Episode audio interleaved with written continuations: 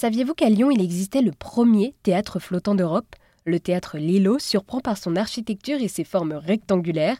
Les deux salles de théâtre s'appuient sur une ossature en bois remarquable et le bâtiment met en avant le Rhône qui l'accueille. Cet espace culturel propose une programmation essentiellement consacrée aux enfants afin de promouvoir la culture auprès des plus jeunes. Je me suis rendue sur ce drôle de théâtre et j'ai rencontré David Laï, directeur à charge des relations d'entreprise. Il revient sur la genèse de cette scène flottante à Lyon. Alors euh, oui, c'est le premier d'Europe et lors de notre inauguration qui a eu lieu le 12 janvier, notre architecte nous disait même peut-être le premier du monde, au moins dans, cette configuration-là et dans ces technologies-là. Donc euh, l'idée est venue parce qu'en fait on est dans une situation aujourd'hui au niveau de la métropole de Lyon où il y a un besoin important euh, d'amener la culture aux enfants et on a un premier lieu à, Irini qui nous a permis de, de, commencer à œuvrer dans ce sens et on a voulu aller un petit peu plus loin avec une ferme volonté, presque un projet politique de venir amener la culture et l'éducation au centre de la cité et de ne pas se cacher. Et là, l'important pour nous, c'était de faire un, lieu beau, un lieu qui attire les enfants, qui attire les familles, qui attire les, les, habitants du territoire euh, vers la culture et qui leur donne envie d'y rentrer pour recevoir quelque chose, pour aller découvrir quelque chose. Et c'est un pari réussi puisque on le voit du coup ce théâtre euh, depuis les quais euh, du Rhône, c'est ça? L'architecture est assez étonnante puisque c'est comme des carrés qui s'emboîtent les uns aux autres. Quels ont été les défis architecturaux pour construire un tel endroit? Alors de, plusieurs ordres, là vous parlez de l'esthétique, en effet c'est comme dit notre architecte une cascade de cubes, mais euh, qui est aussi avec une esthétique euh, intégrée dans son environnement.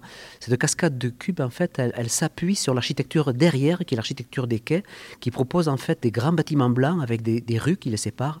Et donc l'architecte voulait que quand un passant était sur le pont Gallieni, il puisse, ce bâtiment puisse lui annoncer l'architecture qui est derrière.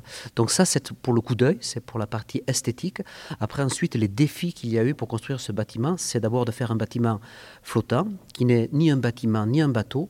Et là, donc, il a fallu euh, s'employer à définir des technologies. On a été aidé en ce sens par notre architecte, Koen Oltoys, qui est un architecte hollandais, spécialiste de la construction flottante, conseiller auprès de l'UNESCO.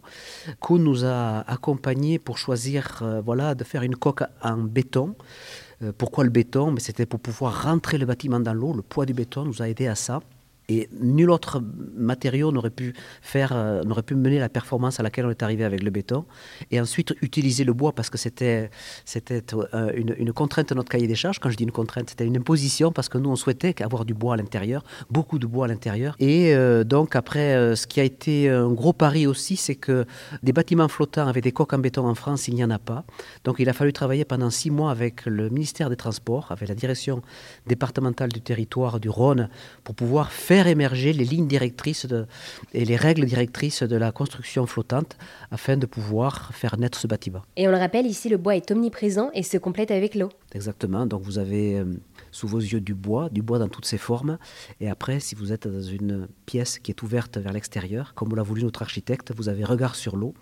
Et l'eau, c'est toujours changeant. Donc on dit souvent, avec euh, Jean-Philippe, cette expression que je trouve admirable, en fait, quand vous venez sur l'îlot, vous venez faire un grand voyage immobile. Donc vous ne bougez pas, mais tout bouge autour de vous et ça vous permet de découvrir des choses qui vous donnent à rêver, que ça réveille votre imaginaire et ça vous amène autre part. Quand on passe la passerelle, on quitte la Terre, on vient sur, c'est pour ça que ça s'appelle l'îlot, on vient sur une île, et là c'est un autre univers qui naît, c'est une âme qui vous appelle, qui vous attend, qui vous accompagne pendant tout le voyage que vous ferez sur l'îlot. Eh bien, merci beaucoup David, et si vous qui nous écoutez, vous voulez découvrir ce théâtre flottant surprenant et accueillant, n'hésitez pas à vous rendre sur le site scène-autrement.com, ou autrement s'écrit avec un O.